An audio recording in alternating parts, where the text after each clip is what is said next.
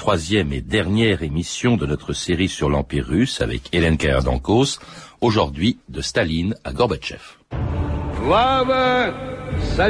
Gloire au peuple soviétique, bâtisseur du communisme.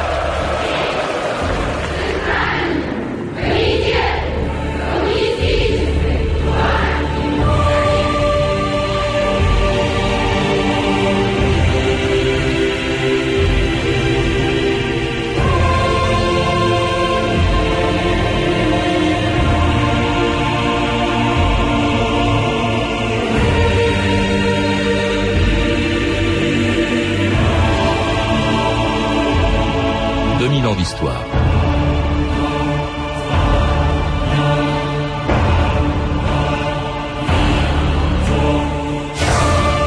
Tous ceux qui ont plus de 20 ans se souviennent de l'époque où l'URSS et les États-Unis avaient divisé le monde en deux blocs et quand, de Berlin jusqu'à Vladivostok, l'Union soviétique avait hérité d'un empire aussi grand que celui des tsars. Si pour les communistes du monde entier, ce qu'ils appelaient la patrie du socialisme incarnait le rêve d'une vie meilleure, et si pour d'autres l'URSS n'était au contraire qu'une gigantesque prison et un des régimes les plus répressifs de l'histoire, personne, en revanche, ne doutait de sa puissance et n'imaginait qu'elle pourrait un jour s'effondrer comme un château de cartes. France Inter, Ulysse Gosset et Patrice Bertin, le 25 décembre 1991. Chers compatriotes, chers concitoyens, j'arrête mes activités en tant que président de l'Union soviétique. Voilà, rideau. C'était le testament politique de Gorbatchev, l'annonce officielle de sa démission il y a tout juste une heure à la télévision russe, puisque là-bas, plus rien n'est soviétique. À trop vouloir accélérer le cours de l'histoire, Gorby est lui-même sorti de la route. Avec nous, Ulysse Gosset, en direct de Moscou, au Kremlin.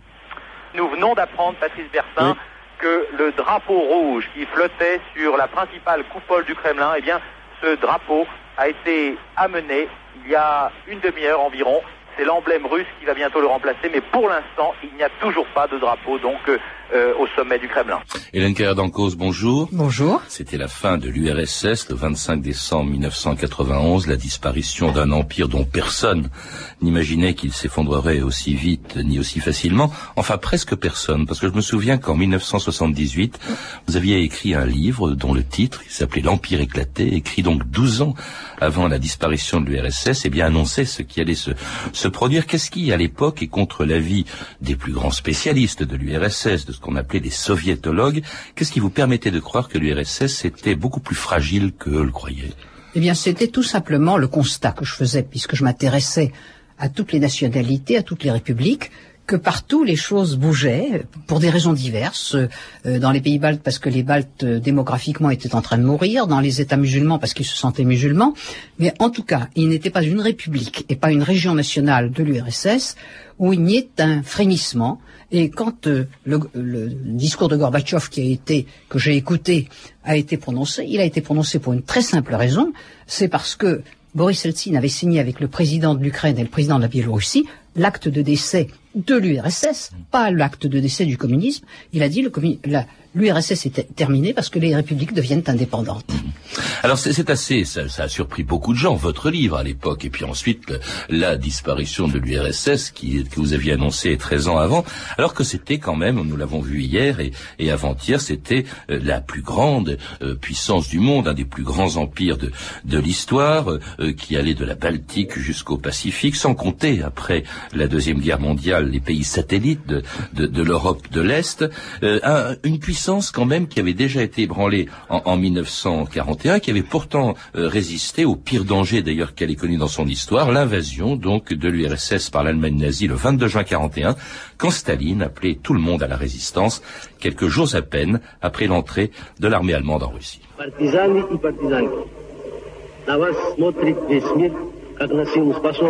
Partisans, le monde entier vous regarde. Vous menez une guerre libératrice, juste. Puissiez-vous être inspiré par l'image de nos grands ancêtres. Alexandre Nevsky, Dimitri Donskoy, Alexandre Souvorov, Mikhail Kutuzov. Mort aux occupants allemands, Vive notre glorieuse patrie, vive la cause de la liberté et de l'indépendance, derrière le drapeau de Lénine, en avant vers la victoire.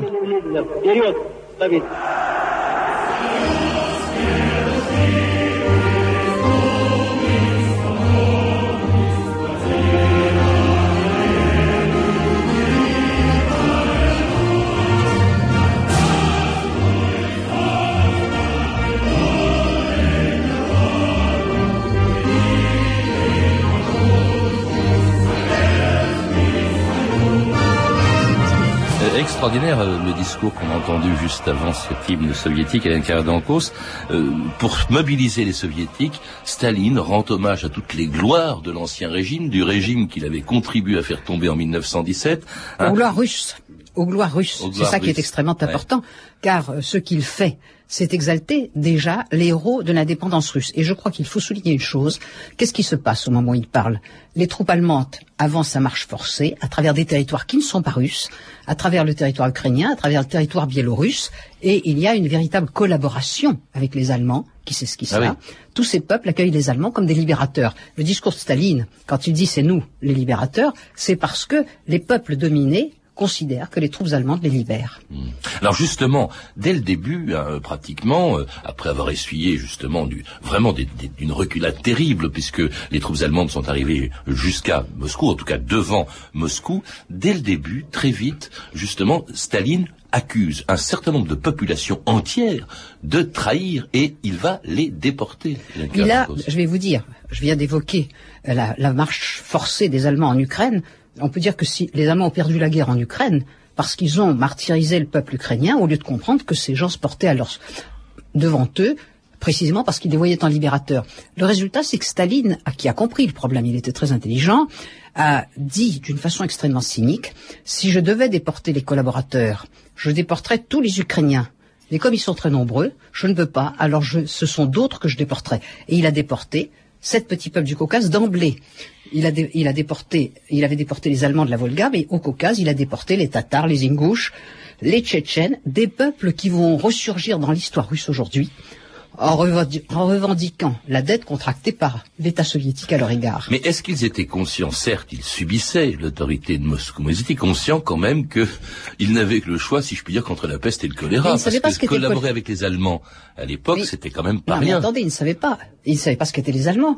Ils vivaient. L'URSS était un pays fermé. N'oubliez pas, personne ne savait ce qui se passait à l'extérieur. Et pour eux, ces troupes étrangères, c'était les troupes de la libération. Après ça, quand ils ont vu que les Allemands les traitaient en sous-hommes, encore que pour Hitler, il y avait une différence. Les Slaves étaient tous des sous-hommes. Les Caucasiens musulmans, on ne sait pas pourquoi, étaient des hommes respectables. Et c'est avec le, au Caucase, les troupes allemandes se sont bien comportées. Mmh. Mais en Ukraine, ça a été abominable. Et c'est ça le fond du problème, c'est que Staline ne pouvait plus faire appel à leur nationalisme. Il a fait appel au nationalisme russe comme le nationalisme de l'ensemble des peuples soviétiques. En tout cas, il les a déportés dans, dans de véritables camps de concentration, même si pudiquement, je crois, vous le dites, on les appelait des lieux de peuplement spéciaux. Euh, en, revanche, euh, il ménage euh, les populations slaves, il s'en prend à des populations euh, qui sont euh, des, petits, des petits, tout petits mais peuples, les, Slaves, il les ménage, il va les ménager même après la guerre. Pour quelle raison, Enker Dankos bah, Il les ménage d'abord parce que malgré tout, c'est la barrière occidentale de la de l'URSS. Deuxièmement, parce que malgré tout la fraternité des peuples slaves tournait autour du peuple russe. C'est ça la raison profonde du ménagement. Et puis une fois encore, il l'a dit, les Ukrainiens étaient trop nombreux.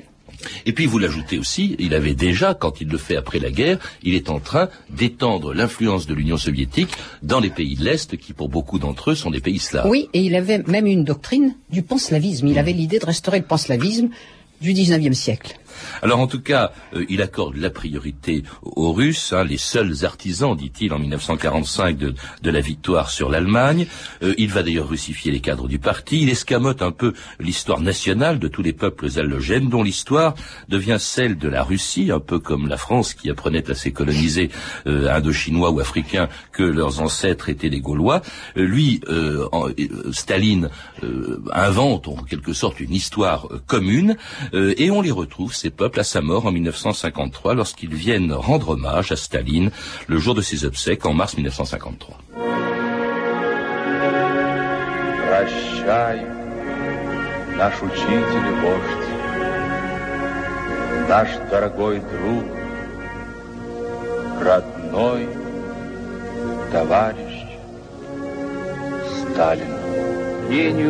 C'est au génie du camarade Staline que le peuple soviétique doit la création de la communauté des peuples fraternels. L'une après l'autre arrivent les délégations des peuples fraternels des 16 républiques de l'Union soviétique pour déposer des couronnes auprès du cercueil du grand architecte de l'Union des peuples de l'Union soviétique.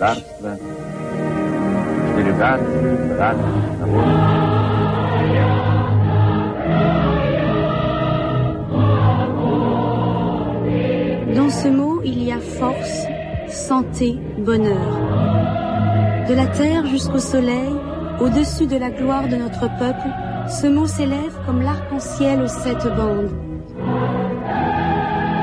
Il monte comme un chant au-dessus des jardins, là où les sommets vibrent dans la lumière, laissant les aigles sans ailes. Ce mot, ce grand mot, c'est Staline, âme, chair et sang du peuple.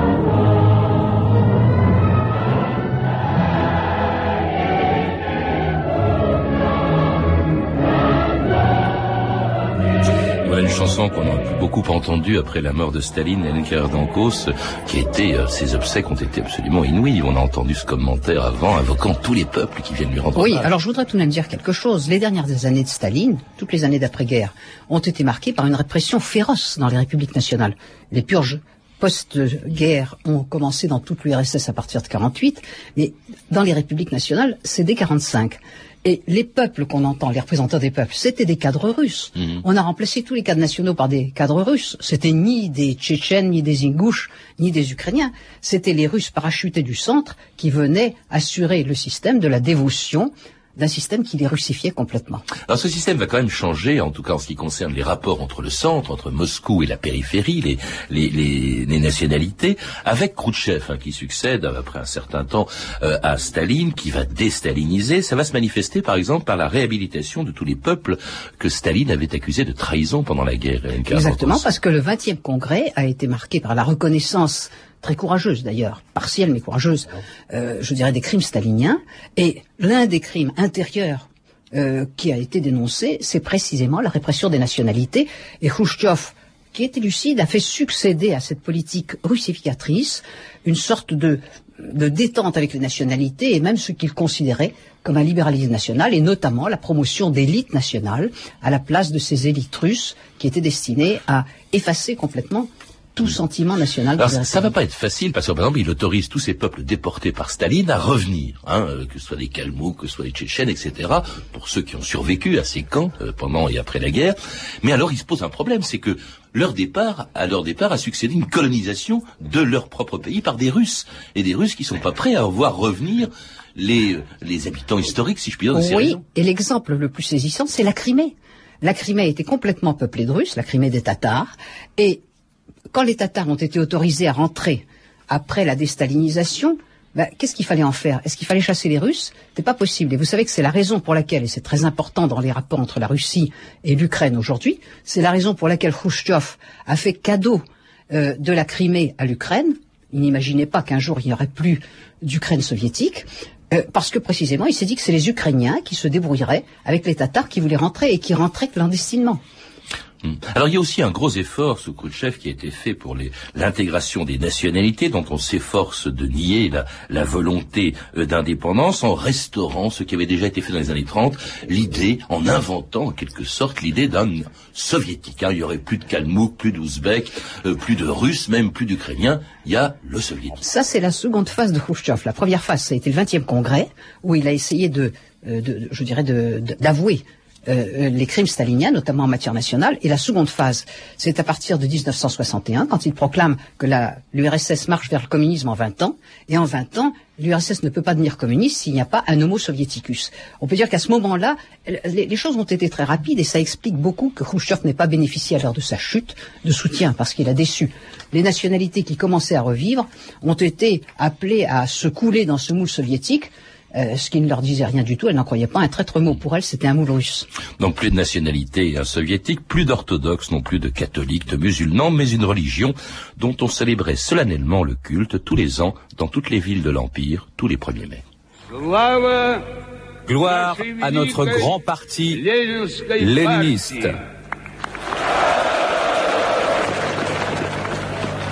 Gloire au peuple soviétique, bâtisseur du communisme.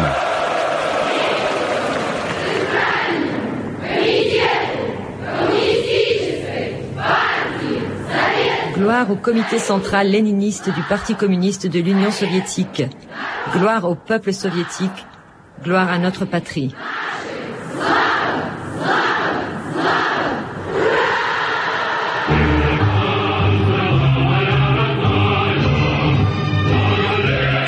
C'était le 1er mai 1976 sur la place rouge de Moscou, en présence bien sûr de tous les dirigeants qu'on voyait régulièrement euh, devant ou sur le mausolée de, de Lénine. À une époque, je m'en souviens très bien, où on se disait, devant cette espèce de démonstration de force, euh, devant ces défilés immenses, ces discours, on disait, mais c'est un pays invulnérable. Euh, à condition, à condition que l'on n'ait pas regardé à la périphérie. Si on regardait le mausolée et tous les dirigeants, oui, ça paraissait invulnérable. Mais quand on voyait 76, c'est deux ans avant l'Empire éclaté. Quand on voyait qu'à la périphérie, justement, il y a, eu cette euh, promotion des cadres nationaux qui a été le prix payé à la déstalinisation. Ces gens-là étaient furieux. Et ils essayaient de garder le terrain qu'on leur donnait. Or, le mot d'ordre du peuple soviétique allait contre cela.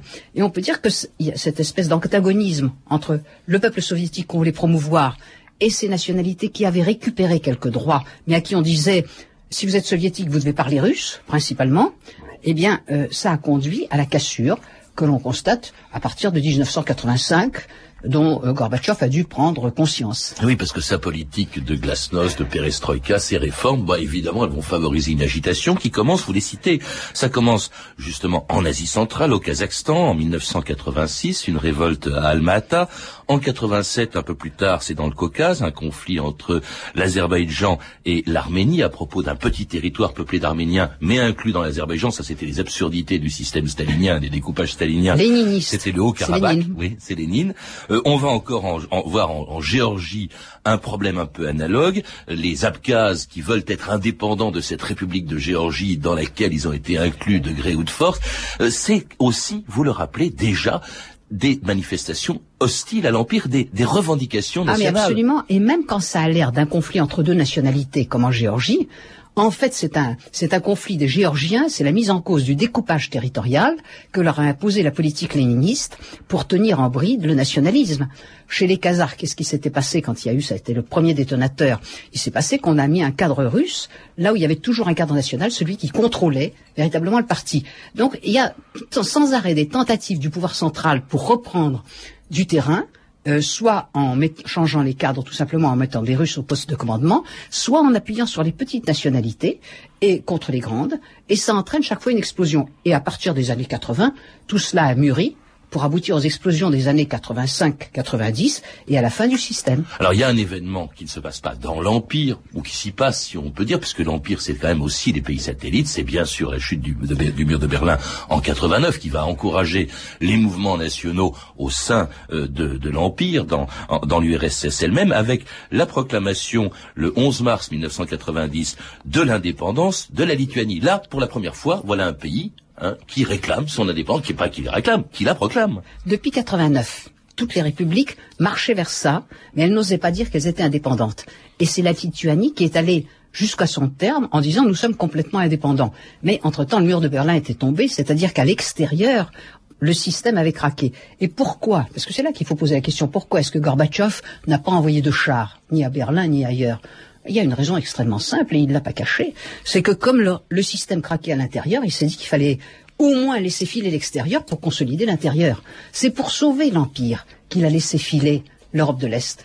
Alors qu'en revanche, dans l'Empire, il réagit très brutalement. Ah bah, il a voulu envoyer les parachutistes en Lituanie. Et c'est d'où euh, cet appel au secours que lance le président Landsbergis, le président lituanien, euh, lançant un appel aux Occidentaux le 13 janvier 1991.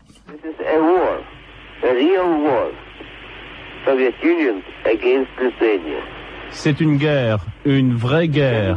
L'Union soviétique contre la Lituanie. Vous ne pouvez pas imaginer, ils tirent sur notre peuple. Ils occupent les principaux bâtiments. Maintenant, ils encerclent le Parlement et se préparent à l'attaque. S'il vous plaît, venez ici. Ce n'est pas possible de vous expliquer ça à vous, les gens de l'Ouest. Vous n'avez pas vécu sous les régimes communistes. Et c'était un appel du président lituanien Landsbergis, sans sent un appel au secours aux Occidentaux. Euh, Gorbatchev finit par reculer, il va rappeler euh, ses troupes, il va proposer à ce moment-là une nouvelle union, dites-vous, euh, en tout cas une union euh, rénovée. rénovée. Rénovée, et ça n'a pas marché. Il n'a trouvé que peu de partenaires pour cela. Et euh, on peut dire que c'est à partir de ce moment-là que la décomposition va aller très vite. C'est-à-dire que lui s'obstine, il réunit à nouveau Ogarevo dans une de ses villas euh, ses partenaires des principales républiques pour essayer de signer avec eux le nouveau texte euh, qui, qui, servirait de traité de l'Union rénovée. Et les autres, pendant ce temps-là, proclament leur indépendance les uns après les autres, et tout s'achève d'ailleurs avec l'indépendance de la Russie, car c'est ça qui est extrêmement intéressant. Mais entre-temps, il faut rappeler une chose, euh, vous le rappelez dans votre livre, Anne cause. entre-temps, il y a tous ceux qui disent, mais on va pas laisser tomber cet empire, et il y a ce fameux coup d'État d'août 1991 qui se fait, que les conservateurs font, parce qu'ils disent, ben non, il est en train de brader notre empire. Absolument, et c'est d'ailleurs contre cela qu'ils ont pris... Euh, c'est Gorbatchev qui a tout de même rappelé ces conservateurs au pouvoir, il faut le dire. Je crois qu'il faut être précis, Gorbatchev a eu peur de ce qui se passait, car il était un bon communiste et la déliquescence de l'Empire lui a fait très peur. Il a rappelé des hommes qui ont fait ensuite un push contre lui dans des rapports qui restent très douteux. Euh, Shevardnadze le disait toujours, il disait qu'elle a la part de complicité là-dedans. Je n'en sais rien. En tout cas, ça a été la fin, et ça a permis à l'homme qui allait liquider l'Empire, Boris Eltsine, véritablement de se poser, non pas en sauveur, mais en interlocuteur des peuples qui demandaient l'indépendance. Président de la Russie, vous le disiez, c'est quand même très surprenant. C'est pas de l'extérieur, c'est pas l'extérieur qui proclame la fin de l'Empire, c'est la Russie elle-même, au fond, qui se débarrasse de tous les, enfin, d'un certain nombre, en tout cas, des territoires euh, qui avaient été conquis depuis Ivan le Terrible. Oui, c'est ce qu'a fait Boris Eltsine.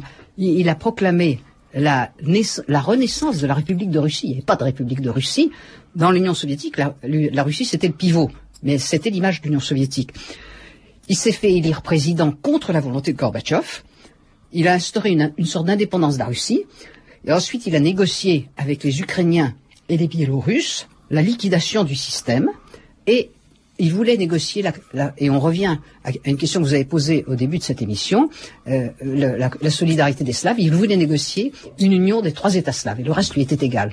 Seulement, ni l'Ukraine n'en a pas voulu, et au contraire, ce sont les autres peuples le Kazakhstan notamment, qui a dit euh, nous ne sommes pas mûrs pour ça. Alors fini l'URSS, place quand même à quelque chose, on l'a évoqué, qui est la CUI, la communauté des États indépendants. C'est plus l'Empire, mais c'est encore des liens avec tous les anciens peuples de l'Empire. Oui, parce que dans cette euh, décomposition de l'Empire que Kelsin a manipulé très rapidement, il s'est retrouvé confronté d'une part au fait que ceux avec qui il voulait rester, les Ukrainiens, les frères ukrainiens, le, peuple frère, hein, euh, n'en voulaient pas. Les autres, notamment les peuples d'Asie centrale, qui avaient besoin, pour des raisons économiques, de l'aide encore de la Russie, euh, eux disaient on ne peut pas se séparer comme ça, il faut le faire d'une façon prudente, civilisée avec le temps. Alors c'est comme ça qu'il a inventé, il a cherché au fond dans les autres modèles comment est-ce qu'on faisait les séparations et il a inventé cette communauté des États indépendants qui en réalité n'a jamais marché véritablement.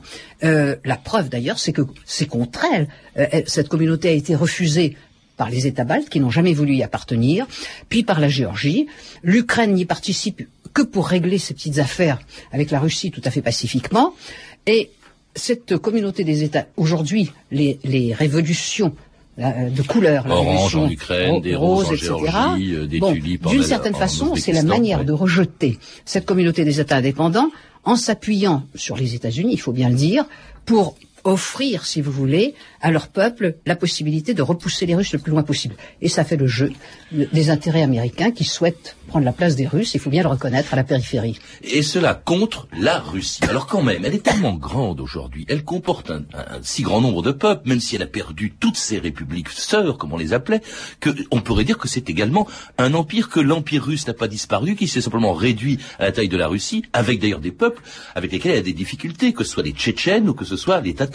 Oui, et ce sont les peuples, je dirais, les Tatars, c'est les premiers conquis, au XVIe siècle. Les Tchétchènes, ce sont ceux qui ont résisté un demi-siècle au XIXe siècle à la pénétration russe. Euh, il y a en tout cas 25 millions de non-russes, dont des peuples musulmans solides, hein, comme les peuples du Caucase, comme les Tatars.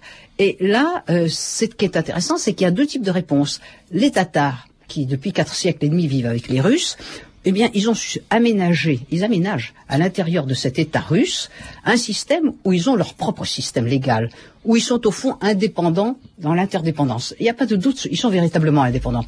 Les, les, Tchétchènes, qui sont beaucoup plus guerriers, beaucoup moins réfléchis, euh, prétendent obtenir l'indépendance par la guerre. Le résultat, c'est qu'ils n'ont ni l'indépendance ni la guerre dans l'état actuel des choses. Et est-ce que la leçon de tout ça, de tout ce dont nous parlons avec vous depuis lundi, Hélène Kerdanko, cet empire d'Eurasie et, et, sa fin, est-ce que la leçon de tout ça, c'est pas que les nations sont toujours plus fortes que les empires, quelle que soit la durée des empires Oui, c'est tout à fait vrai. Et en même temps, la leçon de tout ça, c'est que dans la nouvelle donne des relations internationales, dans la nouvelle géopolitique, les nations sont désormais les instruments.